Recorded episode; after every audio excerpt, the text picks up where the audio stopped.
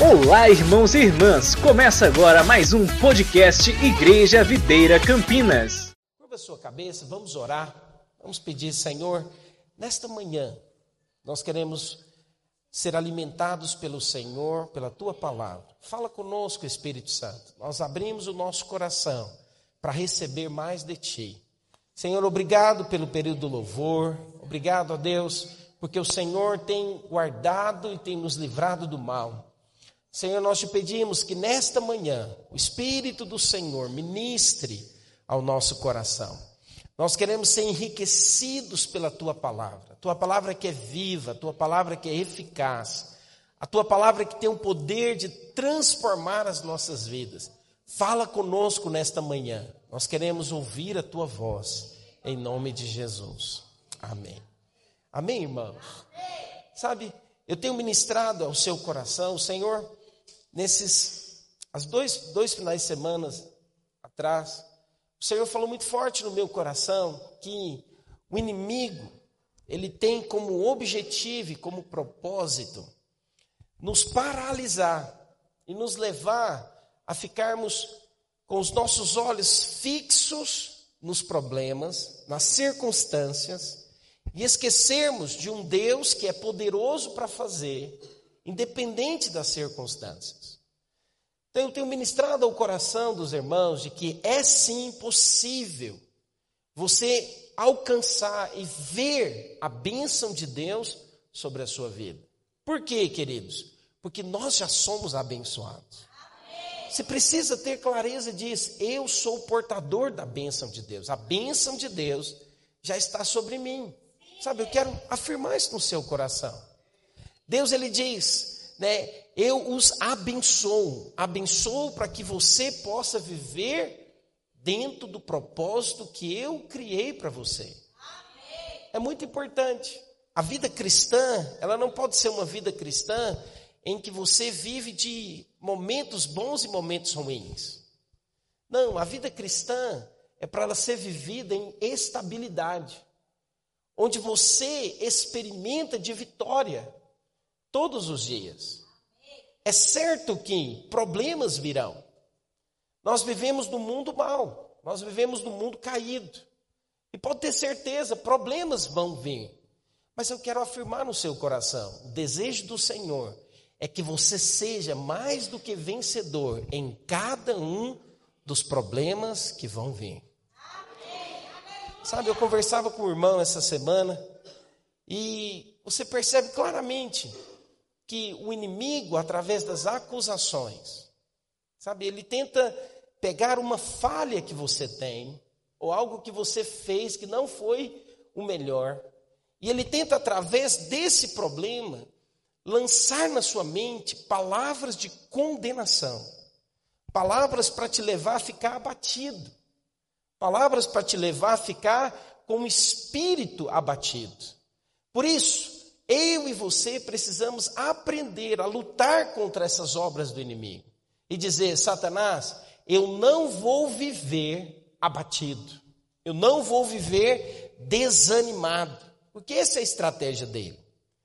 Você precisa se levantar, você precisa receber vigor da parte de Deus e crer que o Senhor é poderoso para destruir as obras do diabo e te colocar em um lugar permanente de vitória. Quantos creem nisso? Sabe, eu tenho orado pela sua vida. Eu tenho orado. Sabe, eu estou muito feliz porque vários irmãos, eu, eu preciso fazer um dia aqui, um culto só de testemunho. Muitos irmãos têm testemunhado de milagre, de favor de Deus na vida financeira, na saúde, nos relacionamentos. Eu quero te dizer, você também que ainda não alcançou, você vai alcançar. Você vai alcançar, você vai ver o favor de Deus sendo multiplicado sobre a sua vida. E hoje, eu quero compartilhar com você algo que diz respeito às propostas do inimigo. Quais são as propostas do inimigo? Nós vivemos, sabe, como cristãos, e nós sabemos que nós temos um inimigo. O inimigo, que é o diabo, ele nos faz propostas todos os dias. E nós precisamos conhecer essas propostas do inimigo para combater essas propostas dele. Eu quero usar um texto da palavra de Deus que está lá em Êxodo. Quero que você abra a sua Bíblia comigo em Êxodo, capítulo 5, do versículo 6 até o versículo 14. Antes de nós lermos o texto, eu quero explicar para você o contexto. É importante que você entenda o contexto para que se torne claro aquilo que eu quero falar ao seu coração hoje. Nós sabemos que Êxodo conta a história do povo de Israel que estava vivendo como escravo no Egito. Deus, ele libertou a nação de Israel através de um homem chamado Moisés.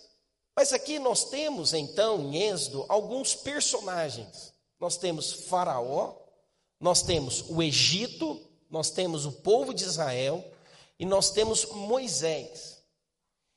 Aquilo que você vê no Velho Testamento, ele é um tipo daquilo que acontece no Novo Testamento. O Velho Testamento é sombra do o Velho Testamento é sombra do Novo Testamento. E nós sabemos que cada um desses personagens, eles representam algo no mundo espiritual. Então, quem que é Faraó? Faraó, ele simboliza o diabo. Quem que é o Egito? O Egito ele simboliza quem? O Egito ele simboliza o mundo. Então olha que interessante você perceber o povo de Deus estava sendo escravizado pelo mundo, pelo diabo. O diabo estava escravizando o povo de Deus no mundo. E então, nesse contexto, o que, que Deus fez? Pelo clamor do povo, Deus levanta Moisés. E Moisés, ele é um símbolo de Cristo. Ele representa Cristo. Deus então levanta Moisés e diz para Moisés: Moisés, eu quero que você vá lá no Egito e liberte o meu povo da escravidão de Faraó. Eu quero te falar, queridos, isso também é o desejo do Senhor hoje. Ele deseja que eu e você possamos pregar para as pessoas do mundo e mostrar para elas que elas estão vivendo numa vida de escravidão. Estão vivendo uma vida de derrota. Porque o que, que o inimigo ele faz? O inimigo, de uma maneira sutil, ele leva as pessoas a viver uma vida que não é aquilo que é o projeto de Deus para a vida dela. E pode ter certeza, todas as vezes que você vive longe do propósito de Deus para a sua vida, vai haver derrota, vai haver fracasso, vai haver decepção. É fato. Às vezes você pode olhar para as pessoas e dizer: Não, mas eu vejo na vida dessa pessoa que ela tem êxito. E às vezes o êxito é medido pelo recurso financeiro que ela tem. Cuidado, dinheiro não é tudo. A pessoa ter dinheiro não significa que ela é exitosa em tudo que ela faz. Às vezes a pessoa tem dinheiro, mas a família está destruída. Às vezes a pessoa tem dinheiro, mas ela não tem os filhos perto dela. Sabe, eu creio que a verdadeira vitória é você ter bênçãos financeiras, mas também você ter paz, alegria e família para usufruir daquilo que o Senhor tem para a sua vida. E é interessante você perceber, Deus levantou Moisés, e então Moisés, ele se apresenta diante de Faraó e diz: Olha, o Senhor me mandou aqui para que você liberte o povo dele para que eles possam ser livres. Então vamos acompanhar a partir do versículo 1. Pode ser a partir do versículo 1. Coloca para nós, por favor, Bianca. Olha então o que Moisés, ele fala diante de Faraó. Depois foram Moisés e Arão e disseram a Faraó: Assim diz o Senhor, Deus de Israel: Deixa ir o meu povo para que me celebre uma festa no deserto. Respondeu Faraó: quem é o Senhor para que ouça eu a voz e deixe ir a Israel? Não conheço o Senhor, nem tampouco deixarei ir a Israel. Eles prosseguiram: O Deus dos Hebreus nos encontrou. Deixe-nos ir, pois caminho de três dias ao deserto, para que ofereçamos sacrifício ao Senhor nosso Deus, e não venha ele sobre nós com pestilência ou com espada. Então lhe disse ao rei do Egito: Por que Moisés e Arão, por que interrompeis o povo no seu trabalho? Ide às vossas tarefas. Disse também Faraó: O povo da terra já é muito, e vós o distraís das suas tarefas. Naquele mesmo dia, pois, deu ordem Faraó aos superintendentes do povo aos seus capatazes, dizendo: Daqui em diante não torneis a dar palha ao povo para fazer tijolos como antes. Eles mesmos que vão e ajuntem para si a palha, e exigirei deles a mesma conta de tijolos que antes faziam. Nada diminuireis dela. Estais ociosos, e por isso clama: vamos e sacrifiquemos ao nosso Deus. Agrave-se o serviço sobre os homens, para que neles se apliquem e não deem ouvido às palavras mentirosas. Olha aqui o que aconteceu. Moisés disse para Faraó: Faraó, Deus me mandou aqui para que o povo possa ir e adorá-lo e ser livre dessa escravidão. Mas, ao invés de Faraó liberá-los, o que, que aconteceu? Ele dobrou sobre eles a carga do trabalho. Deixa eu dizer algo para você, queridos. Todas as vezes que você inclina o seu coração para orar, para buscar o Senhor, para que algo possa ser resolvido, para que um problema possa ser sanado, eu quero te dizer uma coisa: o inimigo vai se levantar. Mas ele se levanta com qual objetivo? Ele se levanta com o objetivo de paralisar você. Quero te contar isso de uma maneira prática. Às vezes você está orando pela vida de um filho. Às vezes você está orando para que ele possa se converter, vir para os caminhos do Senhor. E você começa a orar, você começa a aplicar o seu coração diante de Deus e falar: Senhor, ele é do Senhor. Eu creio, ele é teu filho, ele vai se converter, ele vai mudar a prática daquilo que ele está fazendo. Mas é interessante, a maneira como você começa a orar, sabe o que acontece?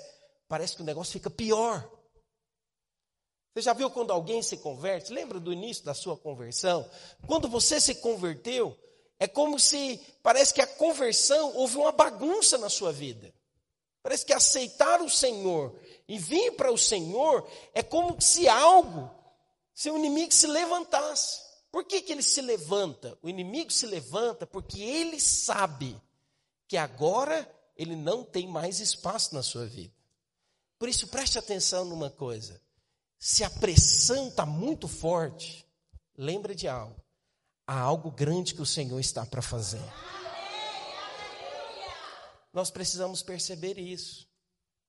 Porque se nós não percebemos isso, nós nos abatemos, nós nos enfraquecemos. Por quê? Porque a nossa luta não é contra as pessoas, mas é contra os demônios que estão agindo na vida da pessoa.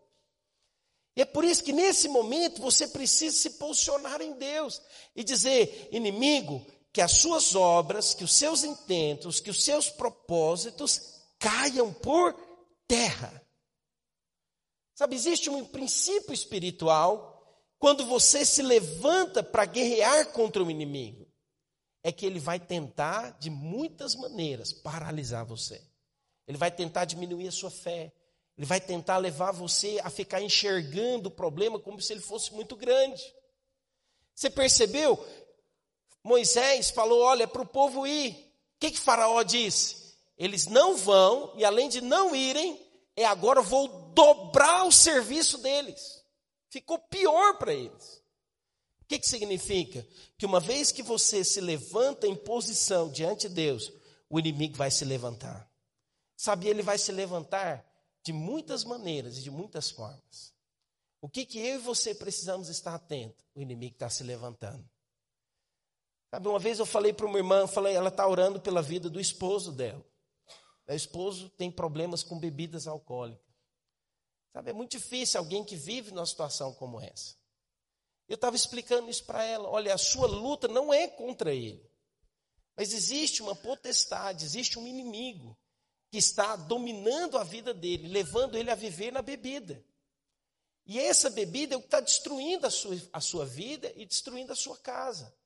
Então, o que, que você precisa orar? Estava explicando isso para ela. Você precisa orar declarando todo espírito de bebida. Saia em nome de Jesus. Aí ela começou a orar. O que, que aconteceu? Ela veio para mim correndo, pastor do céu, para que, que eu fui orar? o negócio ficou pior. Agora que ele está bebendo mesmo. Agora que ele não para de beber. Agora que o negócio ficou difícil. Eu falei: olha, é isso que vai acontecer. O inimigo, quando ele sabe que você se posiciona em Deus para guerrear e dizer, eu vou ter vitória sobre isso, ele vai se levantar. Eu sinto no meu coração, da parte de Deus, que às vezes o inimigo tem se levantado contra a sua vida. Às vezes você está orando, às vezes você está buscando o Senhor, às vezes você está inclinando o seu coração para fazer as coisas certas e o inimigo tem se levantado. Eu quero te dizer, ele vai cair por terra em nome de Jesus. Ele vai cair por terra em nome de Jesus. Por quê? Porque a palavra de Deus diz: maior é aquele que está em mim do que aquele que está no mundo. Só que você precisa ter percepção disso. A nossa luta não é contra as pessoas, a nossa luta é contra o inimigo, é contra o diabo. Mas muitas pessoas, de maneira errada, eles acham que a pessoa é o erro. Então, qual que é a tendência normal dessa irmã que está orando pela libertação do marido das, da bebida? Ah, vou separar. Não aguento mais. Desisto. Essa é a forma mais fácil. Essa é a forma que o inimigo quer. Ele quer que você desista. Ele quer que você ponha um ponto final. Ah, pastor, mas eu tenho sofrido. Eu sei. E eu quero te falar uma coisa. O Senhor sabe. Sabe, eu não, eu não gosto de ficar colocando sofrimento na vida de ninguém. Mas antes de você tomar uma decisão natural, você precisa se posicionar em Deus e dizer: o inimigo, ele não vai tocar em mim, ele não vai tocar na minha casa, seja destruída as suas obras e os seus intentos em nome de Jesus. Só que é interessante, provar do milagre tem algo antes. Provar do milagre envolve você passar pelo processo. E às vezes o processo, ele pode ser doloroso. Às vezes o processo, ele pode ser difícil, mas eu quero te falar uma coisa: Deus vai te dar a vitória. Por que, que Ele vai te dar a vitória? Por que, que eu tenho ousadia de falar isso para você? Porque Ele é fiel. Ele é fiel para fazer. Agora, quando que nós provamos do milagre de Deus? É quando nós dizemos, Satanás, caia por terra as suas obras sejam destruídos os seus intentos, eu vou avançar, eu vou crescer, a minha casa vai servir ao Senhor, eu vou ver o favor de Deus na minha vida, eu rejeito as suas obras. Sabe o que aconteceu? O faraó se levantou. Observe que uma vez que pessoa, Moisés se posicionou diante de faraó, Faraó, ele quis o quê? Ele quis amedrontar. Ele quis dizer: não vai ser liberto o povo. O povo não vai sair daqui. Mas sabe o que é interessante? Você percebe que Moisés, ele se posicionou em Deus. Ele, ele disse para Faraó: Faraó, quem disse que o povo vai ser liberto foi o Senhor. Por isso, o povo vai sair daqui. E então ele volta novamente. Eu quero que você avance aí na leitura junto comigo lá para Êxodo capítulo 8. Êxodo capítulo 8, versículo 25 e versículo 27. Olha o que diz a palavra de Deus. Abra sua Bíblia comigo em Êxodo, capítulo 8, 25 e 27.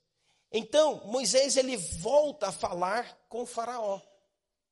Ele diz então, faraó, eu quero dizer o seguinte: se você não soltar o povo, Deus vai vir com pragas. E aconteceu então que as pragas começaram a vir sobre a nação do Egito. E então Faraó ele ficou amedrontado. O inimigo disse: "É realmente Deus, ele quer que esse povo saia daqui". E aqui nesse momento então, Faraó, que é o diabo, ele tentou negociar com Moisés a forma como o povo iria adorar o Senhor. E olha então o que ele fala. E hoje eu quero compartilhar com você quatro propostas que o inimigo ele sempre vai fazer para que você possa desistir, para que você possa ficar sobre o domínio dele. A primeira coisa, olha o que ele diz: então chamou o Faraó a Moisés e Arão e disse: Ide e sacrificai vosso Deus nessa terra. E Moisés disse: Não convém que façamos assim, porque sacrificaríamos ao Senhor nosso Deus a abominação dos egípcios. Eis que se sacrificássemos a abominação dos egípcios perante os seus olhos, não nos apedrejariam eles? Deixa-nos ir caminho de três dias ao deserto, para que sacrifiquemos ao Senhor nosso Deus, como ele nos disse. Primeira coisa que o inimigo ele fez como proposta para Moisés. Ele disse o seguinte: olha, pode ir servir ao Senhor, mas sirva o Senhor no Egito. O que, que o Egito ele simboliza? O mundo. Sabe o que, que Moisés ele disse? Não iremos fazer isso. Ele foi radical.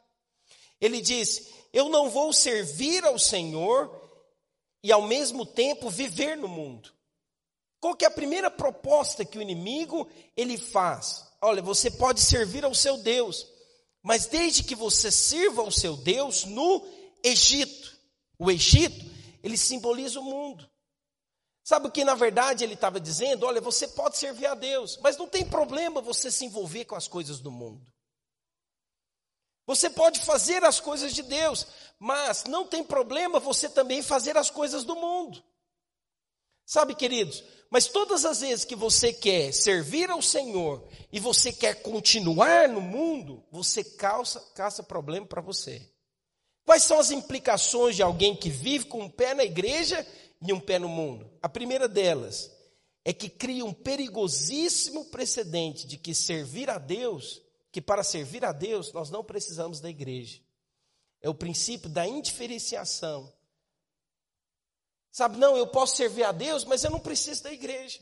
Existem muitas pessoas falando isso. Não, eu posso servir a Deus, mas eu não preciso ir congregar na igreja. Eu posso servir a Deus, mas eu não preciso levar a sério as coisas de Deus. Eu posso me envolver, eu posso ir numa festa e eu posso ir na igreja. Eu posso fazer isso, mas eu posso me envolver com as coisas do mundo. Hoje, da parte de Deus, eu quero trazer um alerta ao seu coração. Não se envolva com as coisas do mundo. As coisas do mundo podem roubar o seu coração. As coisas do mundo, ela pode levar você a viver distante de Deus. Pastor, o que é o mundo? O mundo é tudo aquilo que tira o seu amor e a sua atenção do Senhor.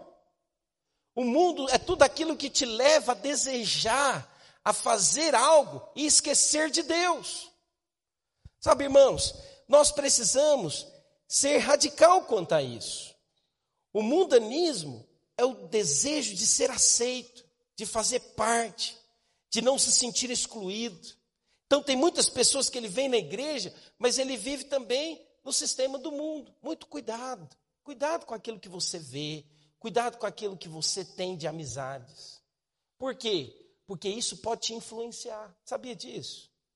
Tudo que você faz te influencia. Eu quero dizer uma coisa muito importante para você. Você não precisa ser estranho, você não precisa ser aquela pessoa careta, chata, porque você é cristão. Pelo contrário, um cristão é alguém feliz. E ele expressa a alegria dele aonde ele vai. Mas em momentos certos, ele diz não para o mundo. Você precisa dizer não para o mundo. Porque o mundo ele pode ganhar o seu coração. E ele pode te impedir de estar próximo de Deus. Sabe, irmãos, outra coisa que o mundo ele também pode colocar na vida das pessoas, ele pode levar você a ter incompatibilidade com as coisas de Deus. Você pode, de certa forma, se tornar insensível à vontade, ao propósito de Deus para a sua vida. Sabe, é, é, muito sutil, porque o mundo ele pode ser um emprego. Sabia disso? Tem pessoas que valorizam tanto o emprego que ele não tem tempo para Deus. Ele coloca o emprego como prioridade. E ele ainda fala o seguinte: não, eu tenho que trabalhar. É ou não é verdade? Já viu aquelas pessoas que dizem dessa forma? Não, eu preciso trabalhar. Sim, você precisa trabalhar, mas você precisa ter um tempo também para você adorar o Senhor. Você precisa ter um tempo para você buscar o Senhor. E é interessante que Faraó disse o seguinte: Olha, sabe por que, que esse povo não quer trabalhar? Porque eles são ociosos. Ele fica esse negócio de ir para o encontro, ele fica esse negócio de ir para a cela, esse negócio de ir para o culto. Sabe, eles querem distrair a atenção, por isso que não quer trabalhar. Deixa eu dizer algo com muito, sabe, muito cuidado ao seu coração. Minha esposa está aqui na minha frente, ela fala que eu sou viciado em trabalho. ela fala isso. Eu, eu, eu sou alguém que gosta de trabalhar. Mas o trabalho ele tem também um limite. Sabia disso? Ele tem um limite. Você precisa tomar cuidado com isso. Porque tem pessoas que ele fica tão obcecado por dinheiro, por trabalho. O que, que acontece? Ele só vive em função disso. E sabe o que acontece? O emprego pode ser um Deus na sua vida. Esfriar o seu coração das coisas do Senhor. Lembra, você é um ser triuno. Você é corpo, alma e espírito. Se às vezes você não fortalecer o seu espírito buscando a Deus, às vezes você não vai ter força para trabalhar e aquilo que você trabalhar poder render. É interessante, às vezes não é o tanto que você trabalha que vai te levar a prosperar, mas às vezes é a maneira como você trabalha é que vai te levar a acessar a riqueza. É interessante. Por quê? Porque o nosso coração, ele precisa estar em Deus. O nosso coração precisa estar nas coisas de Deus. Não significa que você também vai só fazer as coisas de Deus e não vai trabalhar. Eu quero te dizer uma coisa: você que trabalha, seja o melhor naquilo que você faz. Sabe, você honra a Deus quando você faz o melhor. Você honra a Deus quando você se destaca naquilo que você está fazendo. Você honra a Deus. Você não honra somente o seu patrão, você honra a Deus também. E eu quero te falar: aquele que honra a Deus, Deus o promove, Deus o levanta, Deus o estabelece. Mas sabe, queridos, nós precisamos tomar muito cuidado para que o mundo, para que as coisas do mundo, elas não tomem o nosso coração. O que, que são as coisas do mundo? O que, que é o sistema do mundo? O sistema do mundo é o sistema econômico, é o sistema né, educacional. Você precisa tomar cuidado. Por quê? Porque isso vai te levar a pensar, a agir conforme aquilo que o mundo age, do que o mundo pensa. A palavra de Deus, ela diz claramente que aquele que se torna amigo do mundo se constitui inimigo de Deus. Olha o tanto que é forte isso. Agora eu quero te contar uma boa nova. Quem que vai te ajudar a vencer o sistema do mundo? A graça do Senhor. A graça do Senhor, ela vai jorrar no seu coração, te dando força e vigor para dizer não, onde precisa dizer não. Tem momentos que você precisa dizer não. Há amizades, às vezes, que você precisa dizer não. Porque não são amizades saudáveis. Não são amizades que vai te levar a buscar o Senhor, a conhecer as coisas do Senhor. Às vezes as pessoas entendem que a graça de Deus é agora que você pode fazer o que você quiser. Deixa eu dizer algo para você. Com muito temor no meu coração, a graça de Deus é para você fazer o certo. É para você fazer o correto. Porque nós não conseguimos fazer por nós mesmos. Sabe, mas quando a graça de Deus vem sobre nós, então fazemos aquilo que é a vontade de Deus para as nossas vidas. O inimigo ele sempre vai tentar colocar no seu coração, não, não tem problema você ir na igreja e assistir novela. Acho que ninguém assiste novela mais. Tem problema você ir para a igreja e assistir Netflix, fazer uma maratona de Netflix. Agora é isso, né? Eu quero te falar uma coisa. A palavra de Deus diz: tudo me é lícito, mas nem tudo me convém. Eu quero dizer algo para você. Hoje, em honestidade, você não precisa falar ou levantar a sua mão. Mas como que está a sua vida com o Senhor? Sabe, você tem negociado com as coisas do mundo? Você tem dado espaço para as coisas do mundo ter o seu coração? Você precisa ligar um alerta. Você precisa dizer: o inimigo não vai ter o meu coração. O meu coração é do Senhor. O meu coração é para servir o Senhor. O meu coração é para conhecer o Senhor Jesus. Sabe, queridos, eu quero te falar uma coisa. Uma vez que você se posiciona, eu estava falando isso aqui para os jovens ontem. Uma vez que você se posiciona do lado de Cristo, saiba, você vai ter um adversário, que é o diabo. Não são as pessoas, é o diabo. Mas se você quiser ser muito amiguinho do mundo, eu quero te dizer uma coisa: você vai ter problemas. Sabe, o inimigo ele vai tentar de muitas maneiras levar você a se afastar, a se esfriar das coisas de Deus. Segunda proposta que Faraó fez para o povo no Egito. Êxodo capítulo 8, versículo 28. Coloca para nós, acho que já está aí, né? Olha o que diz. Então disse Faraó: Deixar-vos-ei ir para que sacrifique, sacrifiqueis ao Senhor vosso Deus no deserto. Somente que indo, não vades longe, orai também por mim. Olha o que, que ele estava dizendo. Ó, oh, é o seguinte, não fica fanático, não. não vira extremista, não. Você pode servir a Deus, mas ó, seja light. Entende? Você não precisa desse negócio de ficar muito indo na igreja. Você percebe, uma vez que você converte e começa a vir, a frequentar a cela, a frequentar o culto, o que, que a sua família pra, fala para você? Não tem tempo mais para a família, é ou não é? Agora é só igreja, é curso, é não sei o quê, só que o pastor está fazendo lavar cerebral na sua cabeça. É ou não é verdade? Mas lembre, a sua luta não é contra eles. É porque eles ainda não conhecem o que você conheceu. Você precisa orar por eles, ter compaixão, amor por eles. Você precisa chorar diante de Deus pela vida deles. Senhor, abre o entendimento deles. Que eles possam compreender aquilo que um dia eu compreendi. Sabe, irmão, eu não sou cristão, não sou pastor, porque eu não tinha nada que fazer. Eu tinha muita coisa para fazer. Mas um dia a graça de Deus abriu meu entendimento de tal clareza, eu falei, eu preciso contar isso para as pessoas. A melhor maneira de viver é viver na presença do Senhor. O dia que você tem um encontro com Cristo, Cristo é muito melhor do que uma religião. Não é questão de você seguir um dogma, seguir uma doutrina, sabe? De uma maneira engessada, sem entender o que está fazendo. A religião é o quê? É a pessoa fazer algo sem entender o que ela está fazendo. Ela faz porque é hereditário. Os pais passaram, os avós passaram. Então ela faz de uma maneira religiosa, sem entender o que está fazendo. Mas eu quero te falar, você precisa orar a Cristo, que o Senhor alcance o coração dessas pessoas. Mas eu quero te falar também, se você é por Cristo, seja por Cristo. Não negocie com o pecado. Não negocie com as coisas que são erradas. Aquilo que é errado, chame de errado. Aquilo que é certo, é certo.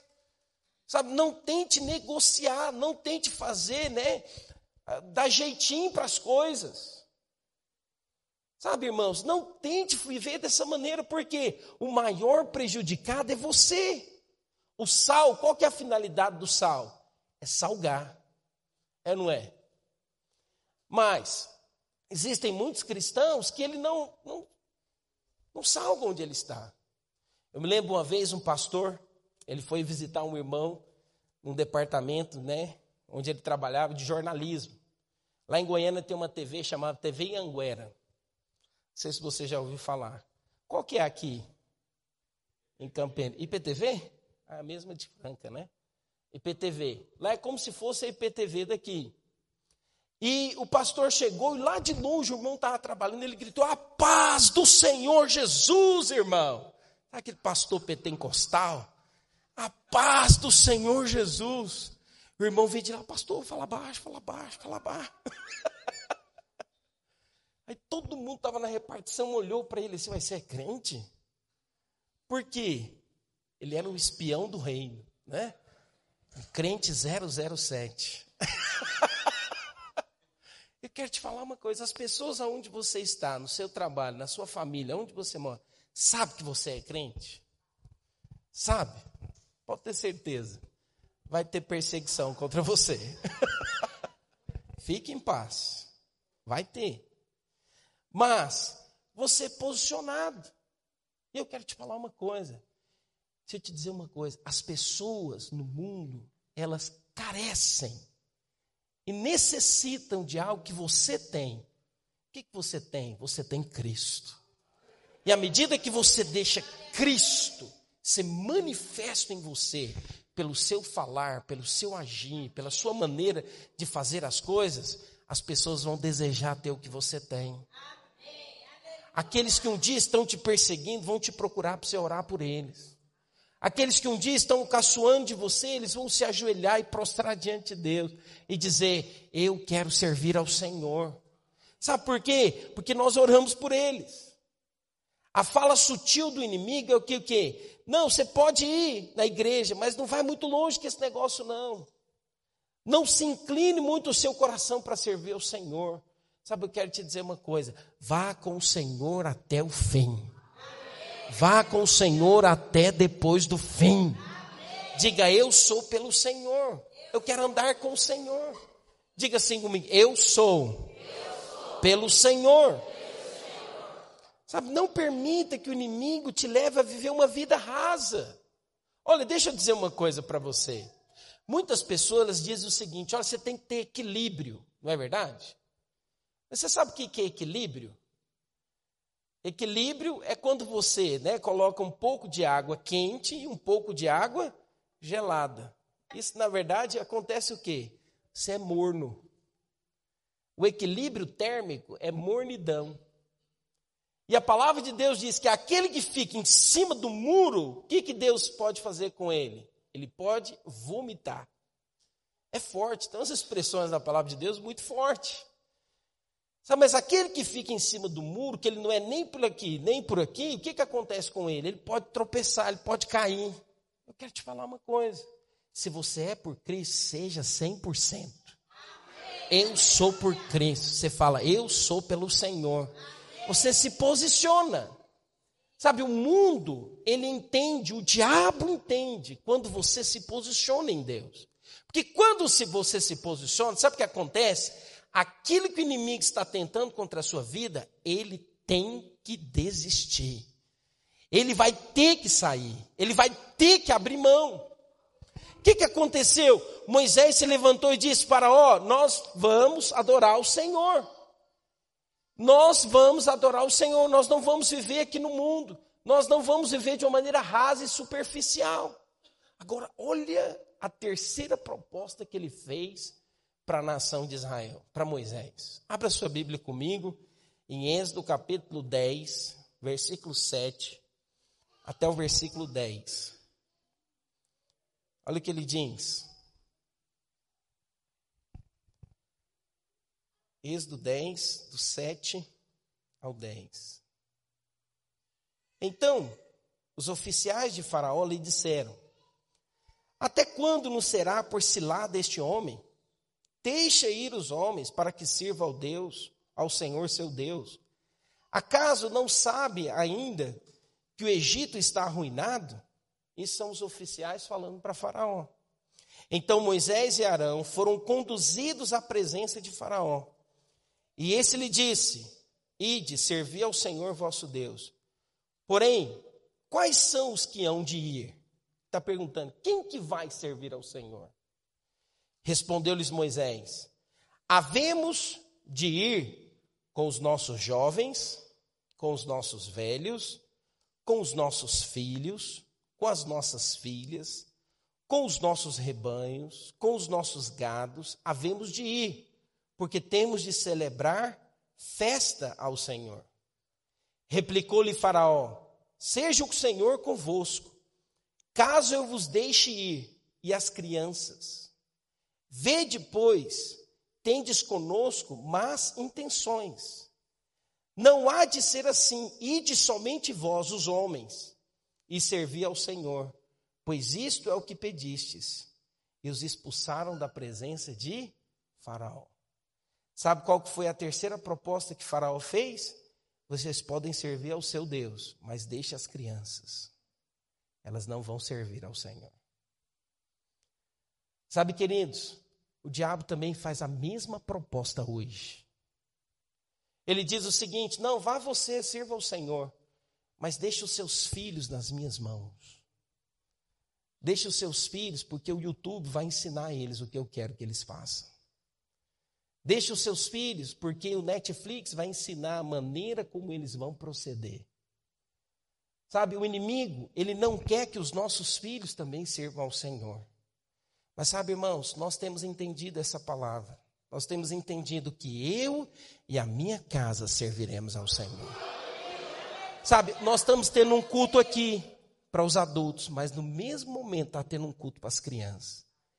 E sabe o que é bacana? Elas estão aprendendo o Evangelho.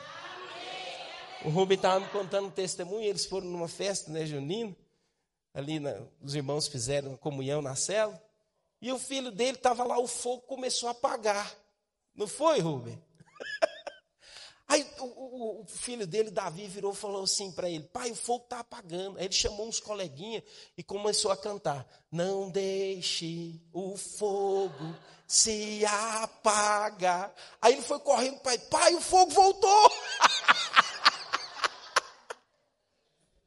o fogo voltou. Eu quero te falar uma coisa: os nossos filhos também vão servir ao Senhor nenhuma unha vai ficar nas mãos do diabo. Eu, a minha esposa, os meus filhos vão servir ao Senhor. Sabia, eu quero falar para você que se converteu e os seus filhos estão no mundo. Eu quero que da parte de Deus, você em ousadia, você vai começar a orar. Prepare, vai ter guerra, mas eles vão estar aqui e eles vão servir ao Senhor. Sabe, você pode contar com a minha oração. Eu sei de alguns irmãos que têm enfrentado lutas com os filhos que estão vivendo no mundo. Eu estou orando. Você vai orar. Você vai reivindicar no mundo espiritual: o meu filho pertence ao Senhor, ele é propriedade exclusiva de Deus. Satanás, perca suas forças. Eu lembro uma oração que meu pai e minha mãe sempre faziam. Você vai fazer também. Você vai dizer: frustra os meus filhos no mundo frustra eles no mundo, que eles possam entender que o mundo não presta, que o mundo não presta. Você vai orar dessa forma, Senhor, que eles possam ser frustrados no mundo e que eles voltem o seu coração para a presença do Senhor. Sabe, quando você entrar pelaquela porta, você não vai entrar sozinho, você vai entrar com seu esposo, você vai entrar com seus filhos e você vai testemunhar: eu e a minha casa serviremos ao Senhor. Você tem que dizer isso para o diabo, Satanás, solta o meu casamento, solta os meus filhos. Sabe, eu não aceito as suas obras, eu não aceito palavras de derrota, palavras de destruição. Eu e a minha casa vai servir ao Senhor. Irmãos, vai um dia, você que é pai, vai um dia lá no culto que você vê. Você não vai querer voltar para cá. Irmãos, é poderoso demais. Minha esposa contando os testemunhos. Sabe, os meus filhos. Sabe, você já viu? Tem muita gente que o testemunho bom é aquele seguinte, né? O cara era macumbeiro, bruxo, aconteceu isso, fez tudo de errado, converteu e agora serve ao Senhor. Sabe, irmãos, amém por isso. Mas eu creio que nós teremos muitos testemunhos, como o meu testemunho. O meu testemunho eu contei para você em três minutos. Eu nunca vivi no mundo. Eu nunca me afastei do caminho do Senhor. Eu me casei na presença do Senhor. E a minha casa serve ao Senhor.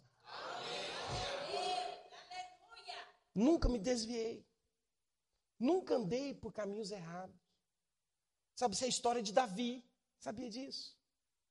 Nós cremos. Às vezes você andou por caminhos difíceis. Mas eu quero testemunhar: você e a sua casa vai servir ao Senhor vai andar na presença do Senhor. O seu casamento vai ser o melhor casamento que há na terra. Sabe, os seus filhos vão ser benditos, como diz no Salmo 128. Sabe, os meus filhos serão como rebentos da oliveira. Tudo que ele colocar em as mãos vai prosperar. As próximas gerações irão servir ao Senhor. Os nossos jovens vão servir ao Senhor. Estava falando para eles ontem, os jovens, sois fortes. Sabe o que consiste a, a força de um jovem? Escolher certo. Escolher certo. É não é verdade? Um jovem que escolhe certo, ele não sofre na vida. Sabe, irmãos, nós precisamos tomar posse. O diabo sabe que existem promessas de Deus que vão se cumprir na vida dos nossos filhos. Eu quero te falar uma coisa: se as crianças tivessem ficado no Egito, eles não teriam conquistado Canaã. Sabe por quê? Porque toda uma geração morreu. E quem entrou em Canaã, toda uma geração morreu no deserto. Mas quem entrou em Canaã foram os filhos do povo que saiu do Egito. Às vezes tem coisas que você tem orado, às vezes tem coisas que você tem buscado em Deus. Sabe quem vai usufruir? Sabe quem vai acessar as promessas? São os seus filhos. Por isso, não permita que o inimigo possa colocar minhoca na cabeça dele. Monitore os seus filhos na escola. Monitora eles na escola. Seja atento, pais. Não permita que a escola possa colocar no coração deles e na mente dele um sistema mundano. Ensina ele, traz ele para o Domingo Kids. Sabe, eu lembro, irmãos, quando eu era pequeno, né? Pequeno não, já tinha 12 anos de idade. A gente gostava de assistir Ayrton Senna. Alguém conhece o Ayrton Senna? a gente gostava de assistir a corrida do Ayrton Senna, né? A gente não falava nem que era Fórmula 1, era o Ayrton Senna que ia correr. e eu lembro que o culto era de manhã. E aí, a minha mãe falava assim: bora para a igreja. Todo mundo se arrumava, vamos para a igreja. Ah, não, mãe, pelo amor de Deus, eu fui domingo passado. Eu não quero ir nesse domingo agora, não. Sabe, a gente não queria ir, a gente ficava falando, não, não quero, eu quero ficar aqui em casa, estou cansado, fiquei a semana inteira estudando. Minha mãe falava: levanta e vamos, senão vai apanhar. vai na marra. Aí você fala assim: não, mas não pode obrigar o menino. Deixa eu te falar uma coisa. Se você negociar, pode ser que você perca seu filho. Tem momentos que às vezes você precisa se posicionar. Você vai sem querer. Quantas vezes eu fui na igreja sem querer? Glória a Deus, porque eu fui sem querer. Porque eu fui salvo. Agora, sabe, lá em casa, eu e minha esposa, o dia de culto, sabe o que a gente faz? A gente promove uma festa. Hoje é domingo kids, hoje é festa, hoje vai ter culto. Sabe, o coração, a gente acorda mais cedo, porque é dia de culto. Sabe, hoje né, eu estava terminando de preparar a palavra, esqueci de acordar eles, acordei eles um pouquinho mais tarde, eles estavam lá, pai, você tinha que ter acordado mais cedo, porque a gente chega sempre antes. Mas por quê? Porque é preparado o ambiente. Valorize as coisas de Deus, querido. Às vezes você vem no culto, não é só por causa de você, você vem por causa dos seus filhos. E boa coisa é isso que você faz. Mas o diabo, ele queria o quê? Ele queria tomar os filhos. Eu quero dizer, nenhum dos nossos filhos vai servir ao inimigo. Aqueles que têm vivido no mundo, eles terão seus olhos abertos. E em nome de Jesus, eles estarão aqui rendidos à presença do Senhor. Oh, papai e mamãe, lute pelos seus filhos. Mas lutar pelos seus filhos não é permitir eles viverem nas coisas do mundo. É você entrar para o seu quarto, dobrar os seus joelhos e dizer: Os meus filhos vão servir ao Senhor. Os meus filhos pertencem ao Senhor. Sabe, a sua luta não é contra eles. Não vá lá ficar apontando o dedo na cara deles dizendo que eles estão fazendo algo errado. Quem acusa é o diabo. Você abençoa. Você proclama no mundo espiritual. Vai servir ao Senhor. Não sei se você conhece a história de um jovem norte-americano que se envolveu com as gangues, num período onde as gangues estavam dominando a cidade de Nova York. E ele se envolveu nas gangues. E a mãe dele desesperada, e ele falava para ele, falou: "Sai dessa vida, essa vida não presta, isso não funciona". E o Senhor levou ela a orar. E ela começou a orar por ele. E sabe de uma coisa? Ela colocou o nome dele, falou assim: "Você vai chamar Moisés", porque ele deixou o cabelo grande, usava aquelas jaquetas de couro, né?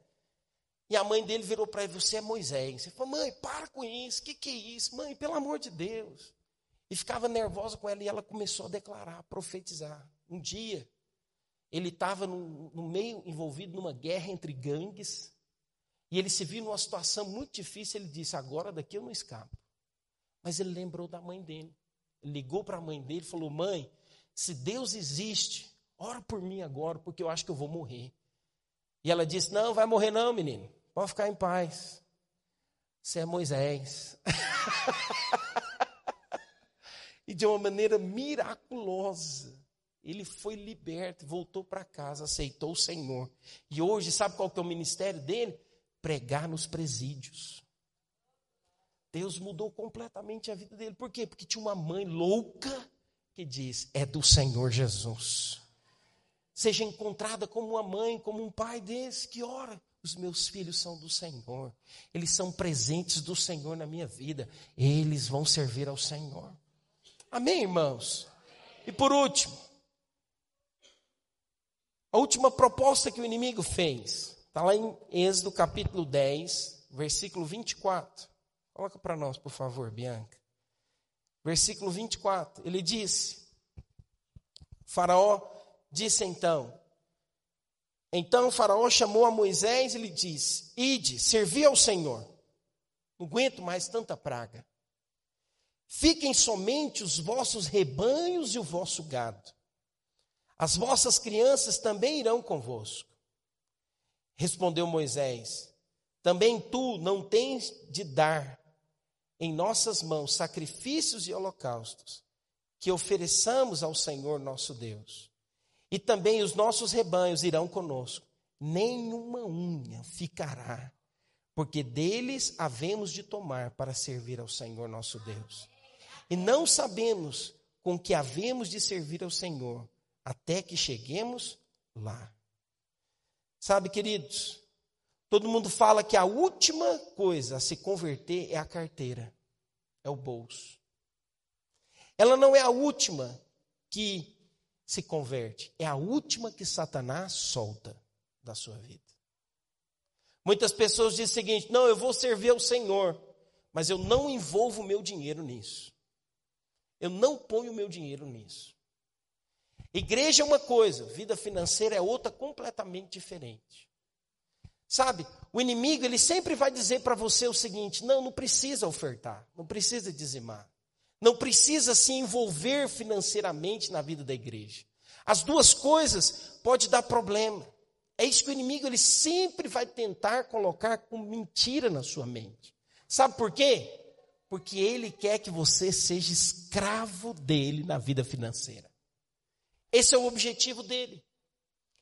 Sabe como que na época de Faraó, ele aprisionava as pessoas com mão forte. Mas sabe hoje como o inimigo aprisiona a vida das pessoas? Através das dívidas. As dívidas é como prisão na vida das pessoas. Você quer ter vitórias sobre as, sobre as dívidas? Eu ouso dizer para você com muito temor no meu coração: aprenda a ofertar e a dizimar. Aprenda a honrar o Senhor. Você não está dando dinheiro para homens, você está entronizando o Senhor na sua vida financeira. E quando você coloca o Senhor como primeiro lugar, sabe o que você está dizendo? A minha vida é dele. Quando você faz isso, muitas pessoas eles vão começar a falar algo contra você. Agora está tá dando dinheiro para pastor. você já viu que interessante? Em nome de Jesus eu vou mudar isso. Todo pastor é gordinho, não é? todo pastor tem um, sobrepeso. Aí tá vendo lá? Aí o pessoal fala, tá vendo lá o pastor gordinho lá? Tá vendo? Tá engordando pastor. Isso aqui, irmãos, é falta de disciplina para alimentar. eu vou mudar isso em nome de Jesus. Vai ver um pastor esbelto aqui. Agora eu falei, eu tenho que cumprir. você vai ver. Mas sabe, queridos, você não faz isso. Eu tenho muito temor no meu coração. É eu, como pastor, e o pastor Silas, que administramos as finanças, sim. Mas eu quero que a cada dia você chegar aqui, vai ter algo novo nesse prédio. Vai ter uma pintura nova, nós vamos comprar um lote, nós vamos construir o nosso prédio, nós vamos avançar, nós vamos comprar mais cadeira, porque vai chegar muita gente. Sabe, esse negócio vai ficar tão bonito que você vai chegar aqui elegante. Rapaz, o meu prédio é um negócio bonito, é bem feito. Por quê, queridos? Porque nós queremos honrar o Senhor. Sabe, irmãos, mas quando você declara no mundo espiritual, Satanás não vai ter domínio sobre a minha vida financeira. Quando você honra o Senhor com os seus bens, você está dizendo no mundo espiritual: o meu Deus, a quem eu sirvo, é o Senhor, não é mamão. Mamão é um Deus, sabia disso? E ele governa a vida das pessoas. Vou te contar como que ele governa a vida das pessoas. Levando você a ficar endividado, preso nas garras dele. Sabe, o crédito, o crédito ele vem para o quê? Para endividar as pessoas. Tem muitas pessoas que dizem, nossa, eu tenho tudo isso. Você já viu que é interessante? Você ganha dois mil reais, eles te dão de limite 10 mil. O banco é doido. é ou não é? Você ganha 3 mil, ele te dá 15 de cartão. Por que, que ele faz isso? Para aprisionar você. Para você falar, não, eu posso. Você não pode, mas você diz, não, eu posso. E aí leva você a ficar endividado. Oh, queridos, eu não quero colocar peso no seu coração, mas quero te alertar. Cuidado. O diabo, ele tem um sistema planejado para que você viva nas mãos dele. Quando que nós falamos e vivemos à luz da palavra de Deus? Quando nós dizemos não para as propostas dele. Eu não vou viver diante do mundo. Eu vou ser radical em servir ao Senhor. Eu vou ser 100% pelo Senhor. Sabe, os meus filhos serão filhos que irão honrar o Senhor. E os meus bens vão ser para exaltar o nome do Senhor. Ô oh, queridos, quando você tem um coração para investir na casa de Deus, quero te falar uma coisa: você nunca vai vencer a Deus no dar. Quando você tem um coração para abençoar a obra de Deus, você vai ser abençoado sem medida. A palavra de Deus diz: provai-me nisso, diz o Senhor, se eu não abrir as janelas dos céus e não derramar sobre vós bênçãos sem medidas. Sabe, que o seu coração possa estar voltado para o Senhor. Quero convidar a equipe de louvor a subir aqui em cima, nós vamos encerrar. Deixa eu dizer algo para você. Não permita que o inimigo ganhe espaço no seu coração. Não permita que o inimigo ele possa conduzir a maneira como você vai viver a sua vida cristã. Mas todas as vezes que você perceber o inimigo está tentando me levar a viver distante de Deus, você precisa orar, se levantar em fé e dizer: Satanás, solta a minha vida, solta a minha casa, solta a minha vida financeira. Eu vou avançar, eu vou crescer, eu vou experimentar daquilo que o Senhor tem para a minha vida. Quantos desejam isso? Por que, que o Senhor falou para eles que eles deveriam levar os seus bens? Porque quando eles chegaram no Sinai, Deus disse para Moisés: Moisés, eu quero que você construa o tabernáculo. Sabe o que, que o tabernáculo simboliza? Preste atenção aqui em mim. Os irmãos estão organizando aqui o louvor. O tabernáculo significa a presença de Deus.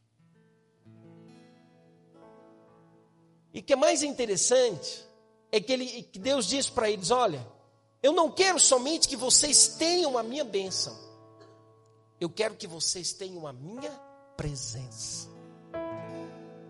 Uma coisa é você ter bênção, outra coisa é você ter presença. Quando você é abençoado, isso já é um fato no mundo espiritual, mas quando a presença de Deus está na sua casa e em tudo que você faz, deixa eu te falar, você começa a experimentar de uma medida a 30, a 60 e a 100 por um. Sabe o que é interessante? Você pode continuar lendo o texto, você percebe claramente que Faraó libertou o povo. Mas antes do povo sair, sabe o que aconteceu? Deus disse para eles: Olha, vocês serão indenizados pelos anos que vocês trabalharam como escravo. Sabe o que aconteceu? Os egípcios começaram a dar para eles ouro, prata. Eles saíram de lá enriquecidos. Eu quero te falar, uma vez que você persevera, uma vez que você declara no mundo espiritual, Satanás, as suas obras e os seus intentos são destruídos. Sabe o que acontece? Satanás ele solta e a bênção de Deus, ele vem coroado com a sua presença e te leva a enriquecer. Ou como nós precisamos disso. Eu não vou negociar com o diabo. Eu não vou negociar com as propostas do inimigo. Eu não vou permitir que o inimigo tenha espaço na minha vida. Eu vou me consagrar ao Senhor. Eu vou fazer a vontade de Deus. Eu vou servir ao Senhor. E eu quero te dizer: o Senhor vai te honrar. Quantos desejam isso? Eu quero que você fique de pé onde você está. Nós vamos orar por isso. Quais são nessas quatro áreas? Nós acabamos de ministrar aqui. Nessas quatro áreas, que, que o inimigo tem tentado contra a sua vida? Quais são as propostas que ele tem feito para você? Eu gostaria que você orasse agora. Você fala, Senhor, eu rejeito toda proposta de viver no mundo. Eu rejeito agora toda vida rasa e superficial. Eu rejeito agora os meus filhos morarem no mundo. Comece a falar para o Senhor agora. Eu rejeito agora o ficar envolvido com as vidas financeiras, com o dinheiro, a me apegar ao dinheiro. Fala para o Senhor agora, Senhor, me liberta agora. Senhor, me liberta agora do sistema do mundo. Senhor, me liberta agora da rasura espiritual. Eu quero avançar em Deus, eu quero crescer em Deus. Comece a orar pelos seus filhos agora. Fala, eu e a minha casa serviremos ao Senhor. Solta agora a vida dos meus filhos. Os meus filhos pertencem ao Senhor. As minhas finanças pertencem ao Senhor. Eu consagro a minha vida financeira ao Senhor. Satanás, solta a minha vida financeira. Solta a minha vida financeira. Eu vou avançar. Eu vou crescer. Eu vou me posicionar em Deus. Pois eu sei que o Senhor vai fazer grandes coisas na minha vida, em nome de Jesus, aleluia. Estenda suas mãos para baixo, como um sinal de alguém que entende a sua posição, de alguém que está sentado com Cristo nas regiões celestiais. Diga assim comigo: fala, Satanás, eu te ordeno, caia por terra as suas obras, os seus intentos contra a minha vida, contra a minha família, contra os meus filhos, contra a minha vida financeira. Eu vou avançar. Solta agora tudo aquilo que está preso.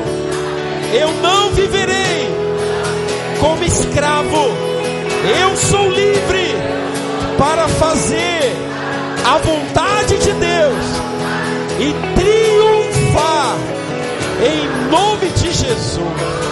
Aleluia! Você pode aplaudir ao Senhor Jesus. Você pode dizer glória a Deus. Aleluia! Sabe, eu quero proclamar isso sobre a sua vida. Você vai viver como vencedor. A luz de Deus que é em você vai brilhar. E as pessoas que estão próximas de você vai desejar ter o que você tem. Sabe, você não vai sair daqui sem dar um abraço em pelo menos três pessoas. Você vai declarar sobre ele: Você é mais do que vencedor em Cristo Jesus. Aleluia.